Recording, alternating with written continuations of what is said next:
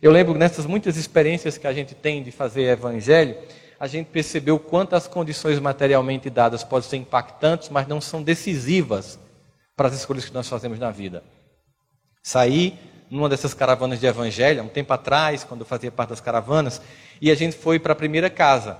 A primeira casa era num bairro muito periférico, muito humilde da cidade, e nós entramos numa casa que tinha sido construída sobre um córrego, a céu aberto. E quando eu entrei na casa, a mulher estava preparando o café numa lata de leite e ia se vir nesse café. Sabe aqueles vidrinhos nesse café? A primeira reação natural que eu tive, vocês sabem que eu sou muito honesto quando eu falo nas coisas aqui nas palestras, foi nojo.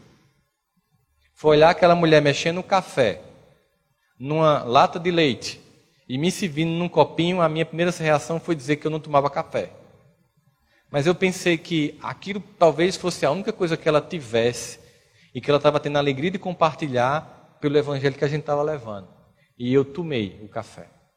Não significa que eu tomei alegre, não. Eu tomei.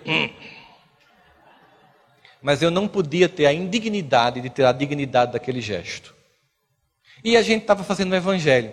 E era impressionante. Aquela família simples era extremamente amorosa. Os filhos tinham respeito pelos pais. Havia um sentimento de harmonia. E aquela casa extremamente simples e desprovida do mínimo de conforto material transmitia para nós que tínhamos ido fazer o evangelho um sentimento de paz que a gente sempre percebe que a gente vai para ajudar e termina sendo ajudado, que a gente saiu iluminado do lugar. Mas o mais interessante é que chegou um determinado momento que foi entrando um rato no meio do córrego bem grande. E quando eu olhei com um sentimento de profundo desespero, o menino fez: Lá vem Júnior. Já existia uma relação entre eles. Eu penso, um rato que faz parte do evangelho, na próxima encarnação já nasce no reino nominal. Né? Porque ele veio porque era a hora do evangelho. Lá vem Júnior. Júnior ficou lá, não incomodou ninguém, ninguém incomodou Júnior, foi uma relação muito amistosa, bem ecumênica, certo?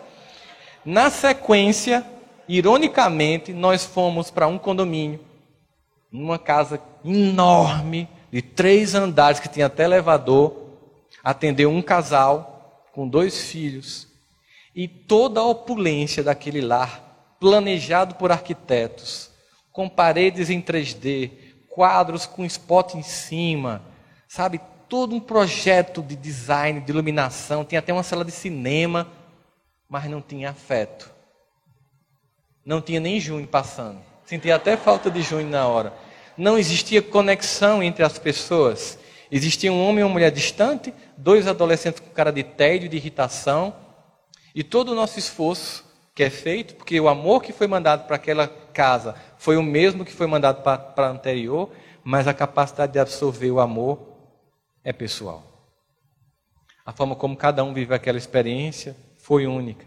E no final da noite, muito rica para nós que tínhamos terminado o evangelho, voltado para o centro, para fazer o evangelho do grupo todo que tinham saído nos carros, nas caravanas, compartilhando as experiências e atendendo os irmãos que nos acompanhavam dessas casas para serem atendidos, respeitados e amados em suas buscas de justiça. Aquela noite foi muito rica a observar que, de fato, a realidade material dada não significa dizer que nós somos incapazes de vencer as vicissitudes da vida. É por isso que Kardec pergunta no Livro dos Espíritos, na questão 909: Poderia sempre o homem, pelos seus esforços, vencer suas más inclinações? Quando eu li essa pergunta, eu fiquei irritadíssimo.